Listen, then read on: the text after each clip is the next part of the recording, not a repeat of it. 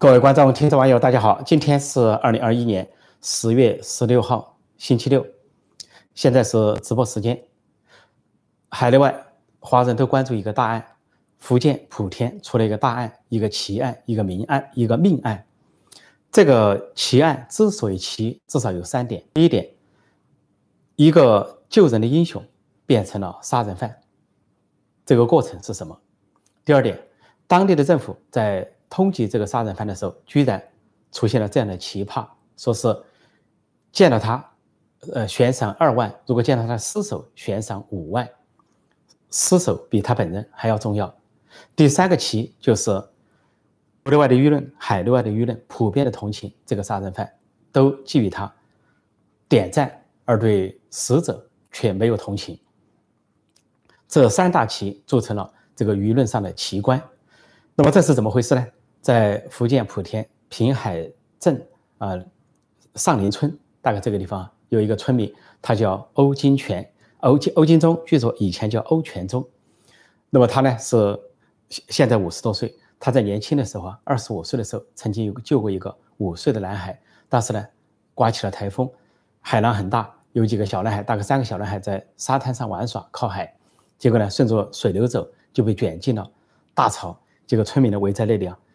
观看都束手无策，所以有人想上去，被这个大浪逼了回来。这个时候出现了个一米八零的汉子年轻人，就是呃欧全忠，后来叫欧金忠。他二话不说就跳进了海中去救这个孩子。那么另外两个孩子是上来了，他去救这个孩子，五岁的孩子把他救了上来。这个孩子呢，因为他的拯救获得了生命。那么现在已经三十五岁，三十年过去了，三十年过去了。那么这个救人的英雄呢？他自己救了人之后，自己差点就被海浪夺命，在呃身体全身受伤啊，内脏也受伤，在医院呢住院就住了一个月，但是这个家属去感谢他，他说不用感谢。另外家属要给他送营养品，他就免谢了，没有要求任何的感谢，就是纯粹的见义勇为，见义勇为救人，奋不顾身的救人。但是现在这个却成了十月中旬在福建莆田发生了一个重大命案的杀人犯。他手忍手起刀落，手忍呢，杀死两人，杀伤三人，轰动了当地，现在也轰动了这个互联网，轰动了全国。怎么回事呢？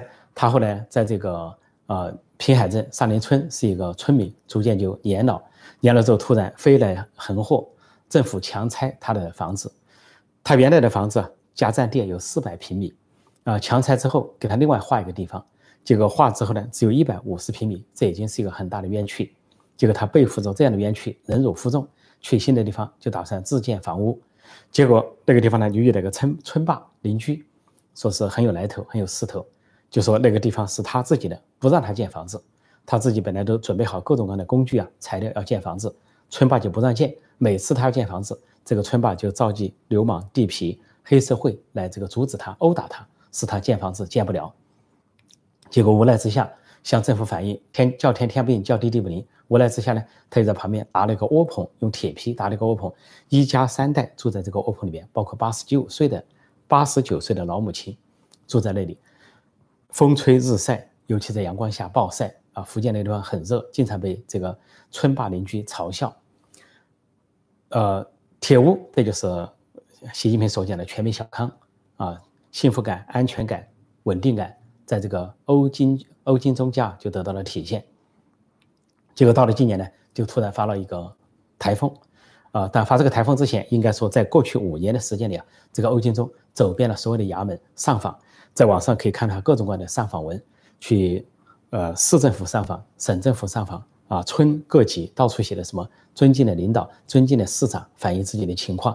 怎样这个拆迁，然后四百米变成一百五十米，然后要建这个房子，怎样的遭到阻止，不能建起来。现在只能坐在一个铁皮房的窝棚里边，写了无数的信函，说一个烟盒上写满了都密密麻麻的各种领导的号码，结果叫天天不应，叫地地不灵，没有任何人打理他，没有任何政府出面来解决他的问题。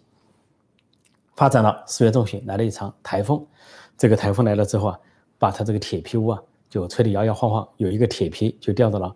这个邻居啊，这个村霸的菜地里，那么他就捡这个他的铁皮，这个这这一家人对他是羞辱，对他是辱骂嘲笑，而网上还放了一个视频，说这一家的一个老者，这个村霸有一家有个老者，还专门放了个视频，视频上是咒骂这个欧金忠，啊，说七次堵着他早点去死，而且嘲笑说自己的家里多么明亮，多么宽敞，然后隔壁这个铁皮屋什么暴晒在阳光中，啊，又是暴雨台风，说他很快就完了，呃，很快就要死了，啊，咒骂他。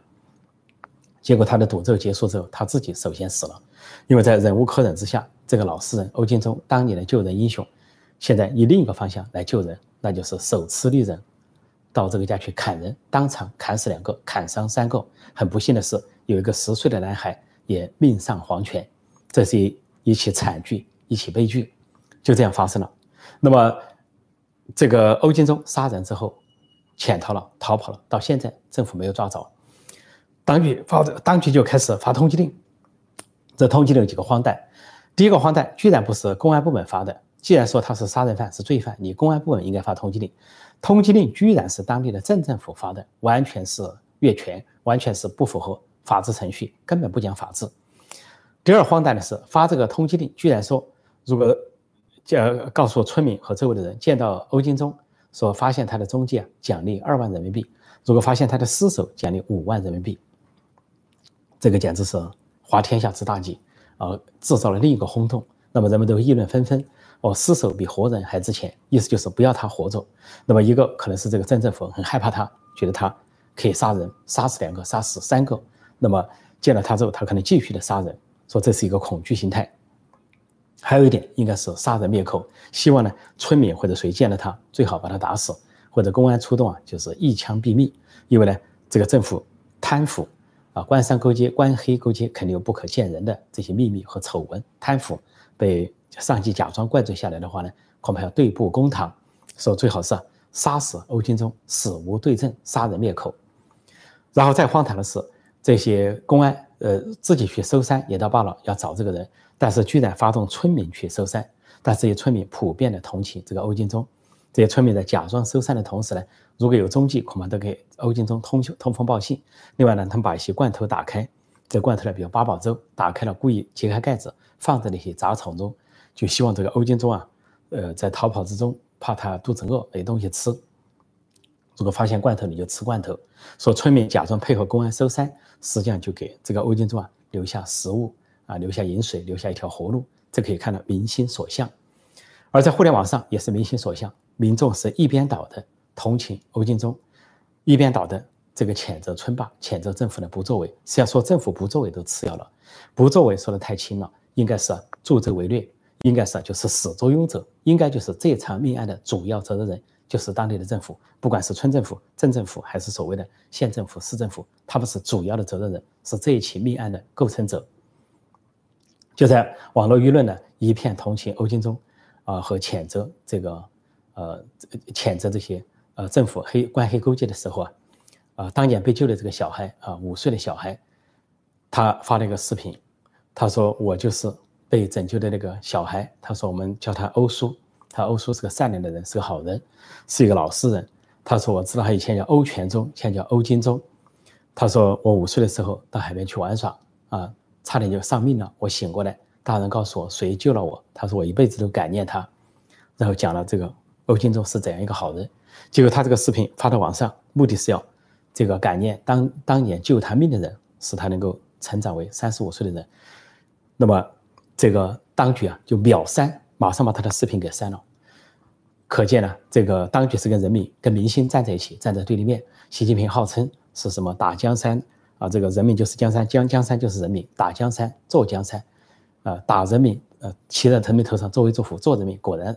如此说，全过程的民主，这就是全过程的民主，专门跟全国人民作对，跟民意民心作对，跟主流民意主流民心作对。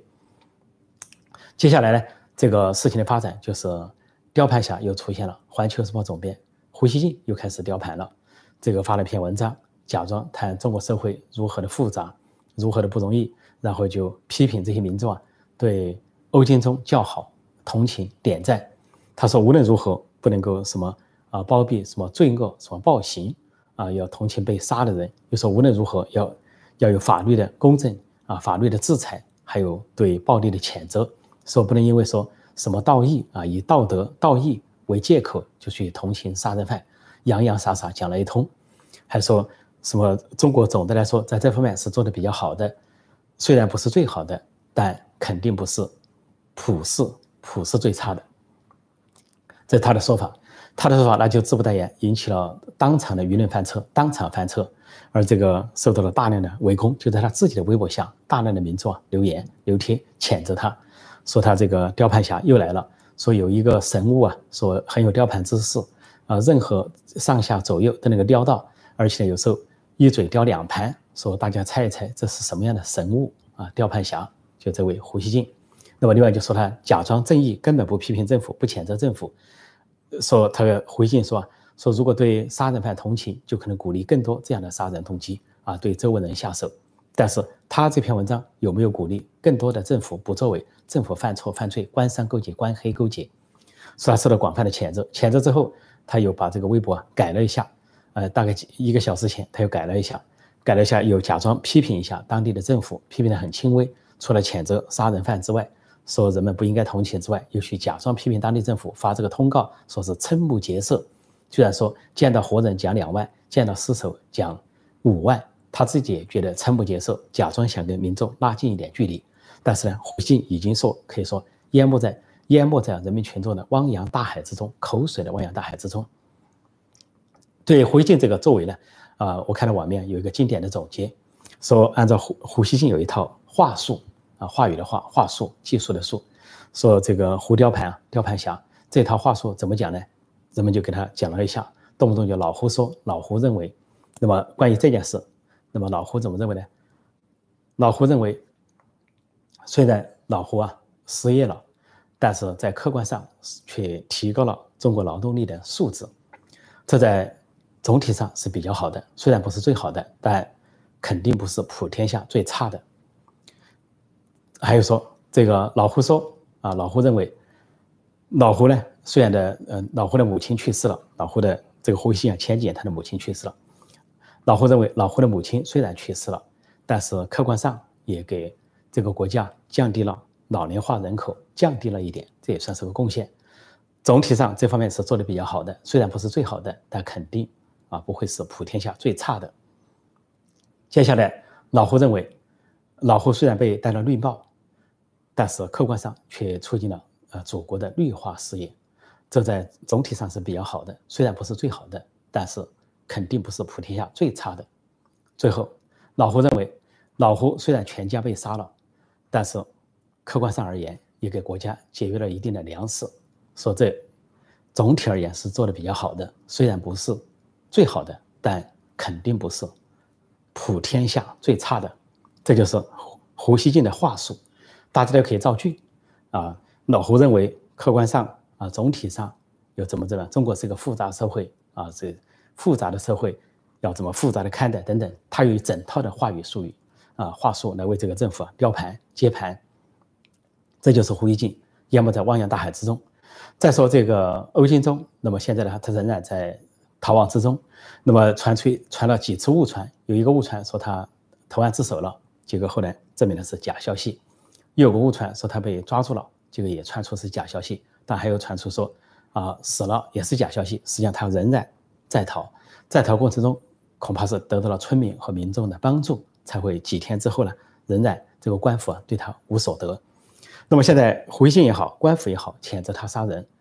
中国本来就不是一个法治社会，现在不是，过去也不是，在不是法治社会的情况下，有法外开开恩的先例。林冲大家都举例。逼上梁山的林冲，当年暴死林冲，因为忍无可忍，手起刀落杀了人，后来是上了梁山，千古流传他是英雄人物，没有人认为他是杀人犯，因为他是在义愤之下杀了仇家。而梁山还有个去处，他是逼上梁山，本来是啊，这个东京呃八十万禁军教头，居然被逼到落落考梁落草梁山这么一个地步，是社会所逼，制度所逼。那么现在的这个英雄人物啊，欧金忠杀了人。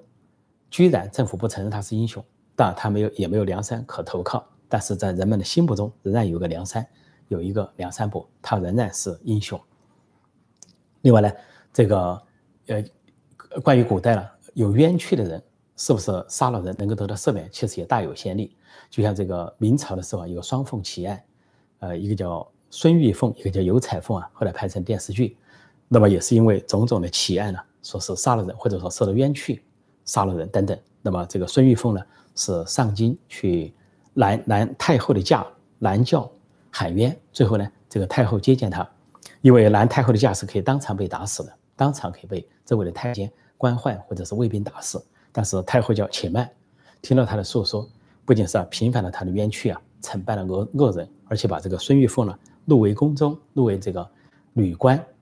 那么在清朝，呃，慈禧时候啊，也有一个杨乃武与小白菜的故事，也是有一起冤案和杀人这方面的相连的事情。连慈禧太后被认为保守派的大家，他都能够法外开恩，赦免了这个杨乃武和小白菜，拯救了啊一对夫妻、一对男女，而且留下一段佳话，平反这个冤假的这个佳话。这就是人治社会，非法治社会，有法外开恩。即便是法治社会，即便像美国、西方这样的法治社会，如果遇遇到这样的情况，这个你合理合法的还得合情，你还必须把三个要素都凑齐。而且美国的法院是叫做陪审团制度，陪审团是由普通的公民组成的。那么大家听到这个案件的陈述之后，法官汇报这个案件会论述这些东西，律师双方律师辩护，但是最后的裁决是由陪审团陪审团来做出。那陪审团是普通的公民、普通的市民，他们做出了裁决，说。他无罪开释，或者说他过失杀人，或者说罪不当怎么怎么样，或者轻微的判多少，这完全可以人人民来决定。这是美国的法治。中国那边是党领导一切，党领导法治，其实根本没有法治，只有党治，甚至就是人治。所以这样的情况下，胡锡进透露了啊，不会法外开恩。但是这个当局，不管是镇政府、村政府，这个省，它本身呢就是在违法。过去在违法，现在在违法，现在发的通告还在违法，而且连主体都不明确。本来公安该发，结果他们自己发。所以这个案件呢，现在是轰动海内外，轰动互联网，大家都广泛的同情，议论纷纷。而这里面还透露出一点，就是戳穿了习近平的神话，就是全民小康、全民致富的神话。宣布的在二零二零年，现在都过了，过了大半年了，过去一年了，说中国全民小康，没有贫穷了，居然在沿沿海相对发达的省份，福建省。还有人住在铁皮屋里面，一家三代，一家多少口人？你现在不知道多少口人。说这个欧金忠啊，他的儿子啊长大了，本来谈了个女朋友，结果女朋友看到家庭是这个条件，也都走了。说全家人活得有多么沮丧，多么的憋屈，可想而知。儿子说是三十多岁了还娶不到媳妇，而上访了五年，建不起一个房子，而本身，呃，这些基建呃手续都齐全了，本身就从四百米下降了一百五十米。这就是全民小康，这就是全民致富，这就是所谓的共同富裕。所以呢，这个案子呢，不仅是戳穿了中共司法的虚伪，也戳穿了这个习近平全民小康的神话。当然，好在就是公道自在民间。尽管呢，中国老百姓被共产党所胁迫、胁迫，所被共产党洗脑，但是当地的村民还是良心未泯，还是有做人的底线。他们还是能够认识到事事情的是非曲折，是非曲直。同时呢。他们给这个欧金忠以大量的同情，以暗中的帮助，说我们都祝福欧金忠，欧金忠先生呢能够能够有相对的平安或者相对的啊好的一个啊结果。那我暂时就讲到这里啊，现在跟大家在线互动，呃，回答大家的提问。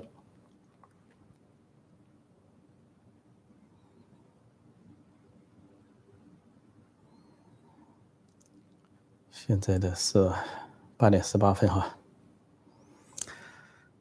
为民除害，没错。如果说你官府除不了害，你官府沆瀣一气，跟黑社会、跟村霸、跟恶霸沆瀣一气，那对不起，啊，民间的好汉啊，呃，手起刀落。习近平号称中国没有一人是男儿，或者苏联没有人一人是男儿，说苏联没有一人是男儿，是对俄罗斯民族、对十五个加盟共和国的侮辱。说中国没有一人是男儿，就不断的有男儿站出来，有男儿敢对他去行刺。啊，谋杀公安部的那些好汉，现在民间还有真正的男儿敢出来啊，去杀这些黑社会或者有官府背书的黑社会，说好男儿多的是，中国大地有的是好男儿，恐怕习近平听了就胆战心惊，心胆破碎。呃，再看看啊。一个不不保护弱者的法律，凭什么制裁弱者？没错，这个法律，中国这个法律啊，只保保护官府，保护强权，啊，保护这些官员贪官污吏。所以这个法律啊，所针对的就是民众。像这样的案子其实已经很多了啊，这个杨家案啊、夏军峰案、小贩啊，还有这个邓玉娇案，很多的案子了，老百姓都得不到公正，老百姓有冤无处伸啊，有苦无处诉，最后只好自己动手，手忍奸贼啊，手忍坏人。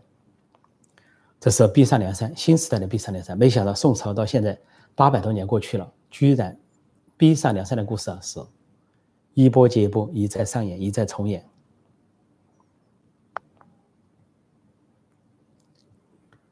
啊，说在香港有陈同佳杀了人之后，现在被政府放了，深山居住。对双重标准，说陈同佳这个案子啊，是香港这个大抗争的背景之一、导火索之一。当然，这个事情很复杂，一言难尽。这里说胡锡进咋了？胡锡进呢？这个我在题目中讲，胡锡进当场翻车身亡。这个身亡打了个引号哈，不是说他真的身亡了，是说呢，网民给他的总结啊，就是他要被杀了是什么情景？他全家被杀什么情景？他老母去世是什么情景？他都可以说，客观上而言，都可以找到一个理由来合理的解释啊，全家被杀或老母去世啊，个人被戴绿帽或者丢掉工作的结局，说这是他的特有的话术。他这个话术一套用在他身上，恐怕尤其的合适，尤其的恰如其分。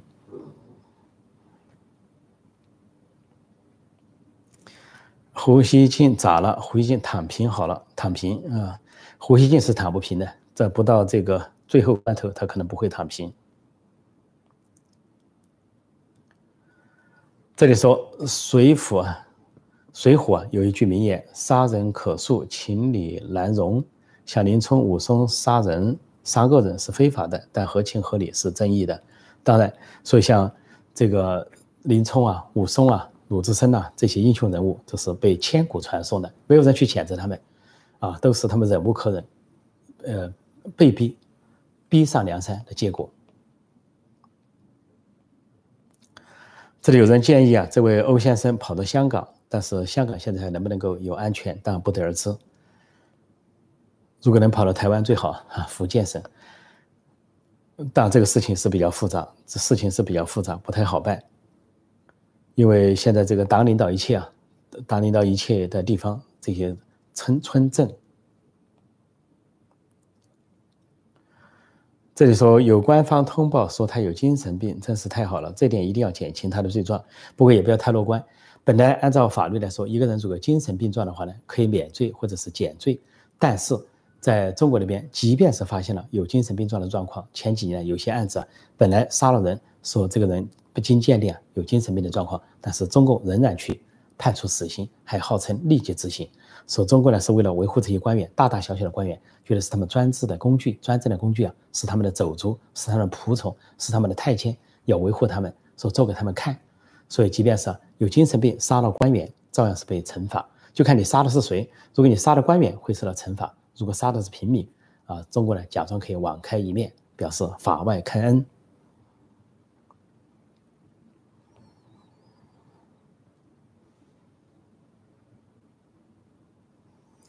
这就说共国最民主，所有人民的权利都交给党主，人民和动物一样，只有吃饭权。也就是啊，所谓的民主，在习近平、金正恩这些独裁者看来，就是你是民，我是主，你们是人民，我是主人，这就叫民主，而且说是全过程的民主。只不过全过程呢，就是我说话你鼓掌，我说话你举手，你举手，或者是我讲话你学习，甚至你还得抢购，你还在大停电的时候去抢购我的书籍。重要讲话发表了。重要讲话激起了强烈反响，你要是没强烈反响，上去给你来几掌，把你震醒。强烈反响，像地震那样强烈反响。最后呢是这个单行本出版发行，你还得阅读，你还得积分学习时刻、学习时间、学习软件，这就是民主。那么，所以说人民和动物一样，只有吃饭权，没错，有吃饭权，但是有时候连吃饭权都没有。毛泽东可以饿死四千多万人，金正金氏政权饿。饿死几几十万或者几百万北朝鲜人民说没有民主啊，连吃饭权都会丧失。所以有人说，呃，民主能不能够当饭吃？民主就是能够当饭吃，就看在什么时候，尤其在一些关键时刻，你能不能阻止独裁者的倒行逆施？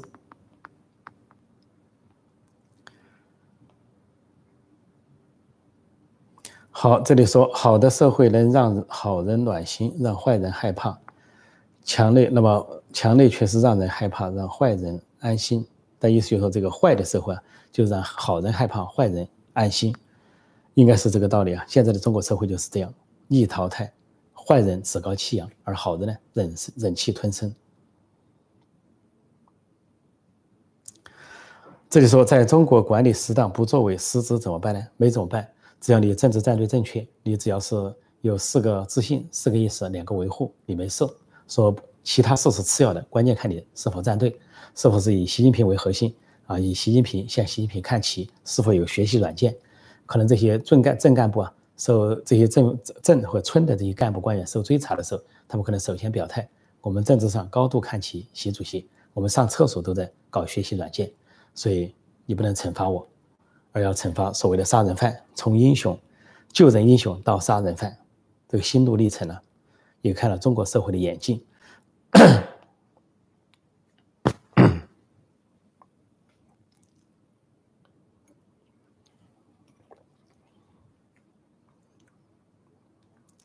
这里说有人搞家天下，那别人有样学样搞春天下，怎样了？的确是有样学样，上行下效，呃。这叫上梁不正下梁歪，所以呢，这个既然是一党专政，既然是一一人独裁，他把它缩小一下到村里镇里去，他也是一党专政，也是一人独裁，一把手说了算，一把手拍脑袋来决定。说这个比喻很好，从小这个这个一滴水中见太阳啊，从的小事情可以看到大事情，大事情倒过来可以看到小事情。这里说胡哪天也被砍了，胡锡进没错，胡锡进可能是。这个被人砍要命丧黄泉的时候，他才会大喊了。他大喊的也不过就是那几句话，就是老胡认为，虽然老胡被砍了，客观上而言，节约了国家的粮食，总的说来，总体上还是比较好的。虽然不是最好的，但肯定不是普天下最差的。说那就砍吧，来吧，砍。有没有这样的志向？有没有这样的勇气？如果有这样的勇气，被砍的勇气，也算他是一个好男儿。所以他可以到习主席那里报道。谁说没有一个没有一人是男儿？我胡锡进就是男儿，我敢被砍，而且说客观上有正面的效果，有积极的意义，进步的意义。这里说胡锡进家族怎么办？胡锡进家族这个退休之后不知如何是好。据说他现在进入了这个退休的倒计时，正在交一般工一边工作这两年，一边呢要交权。所以，像一个女的新任的主编要交权，那么她退下去之后如何？当然，她可能觉得要倒霉，也争取一个好的级别吧，也不至于去这个看守所或者是半步桥监狱。她争取了进秦城大牢，至少呢是第二中央所在地。到了第二中央，她可以继续当《环球时报》的总编，另一种《环球时报》。而这个打起仗来，我说，如果中南海的中央不起作用了，被定点清除了，那么形成里的第二中央当场起作用，马上展开运转，继续的领导全全党。还有全军，而胡锡进还可以发挥他的宣传的作用，继续的在秦城当吊牌侠。好，这里说好想移民去台湾，可惜条件要求太高了，没钱了。不只是钱不钱的问题啊，移民台湾那可是法理上不太方便了，移民其他国家方便。呃，或者是移民了其他国家再移民台湾，或者说呢跟台湾有婚配啊，这些有可能。大陆新娘或者是大陆的这些发生婚姻的人，有可能移民台湾，这是不容易的事情。这里说，再不改善底层人民的环境，会有越来越多的人拿刀来要说法。现在恐怕不是改善底层人民的环境。习近平最近搞这个打土豪分田地啊，搞这个所谓啊扫荡民营企业啊，扫荡企业家，扫荡各行各业，扫荡。影视界扫荡这些啊演员大亨，应该说捞了不少钱。但是大家见到有什么钱分到老百姓头上吗？像在这些民主国家，现在大瘟疫期间不断的给老百姓发钱，不管是美国、欧洲国家还是日本，都在给老百姓发现金，啊，赈济的或者补贴的，或者是纾困的，或者是刺激经济的，不断收到。但中国政府号称全世界最富有的政府，第二大经济体，普京说是第一大经济体，居然没给老百姓发钱，说收上去的钱跟老百姓毫无关系。充实了党库国库，甚至有可能充实的时候准备打仗，把这个全部老百姓啊绑架起来，写为人质，铜墙铁壁，啊，刀山火海你给我上，韭菜你给我上，随便割，随便割割韭菜。这里有人说中国老百姓不缺钱，那就看什么人。的确是中国老百姓不缺钱啊，这个 中国老百姓绝对不缺钱，缺钱的是官员。中国官员非常缺钱，百万千万都缺钱，哪怕上亿都不够。所以呢，各家各府啊，官府都要伸手。也就是为什么中共官员不不同意公布财产，而且呢，这个中国的官员呢，啊，也可以呢，这个呃选择性反腐。只要政治上对了，你贪腐多少都行。就像韩正，二零零六年就家族贪腐了两亿美金，十几亿人民币。那么现在这么多年过去了，不知贪腐了多少。但是由于他呢，这个当个老好人，善于看风使舵，所以在江泽民、胡锦涛、习近平三任内都得了重用，现在成了习近平的掌上明珠，继续重用。呃，我看时间差不多。呃，这个湖边明显不知什么是狗急跳墙，何况是人呢？狗急跳墙比喻的不对，应该说兔子憋急了都会咬人。我想欧金忠先生啊，欧全忠先生就是这么一个模范，一个救人的英雄，一个好人，一个好汉，最后被逼得走上了杀人的道路，这是叫做啊无处伸冤，那就自己来伸冤。呃，该出手时就出手，或者说是人家说路见不平拔刀相助，那以前他是救人。那么现在他是救自己了，救自己这一家人，所以当这个村民之间发生这些东西啊，也非常的遗憾。应该说背后啊是制度的责任、官府的责任，而民间呢互相成为受害者，也是中国社会非常悲哀的一件事情。好，我暂时就讲到这里，谢谢大家收看收听，祝各位周末愉快。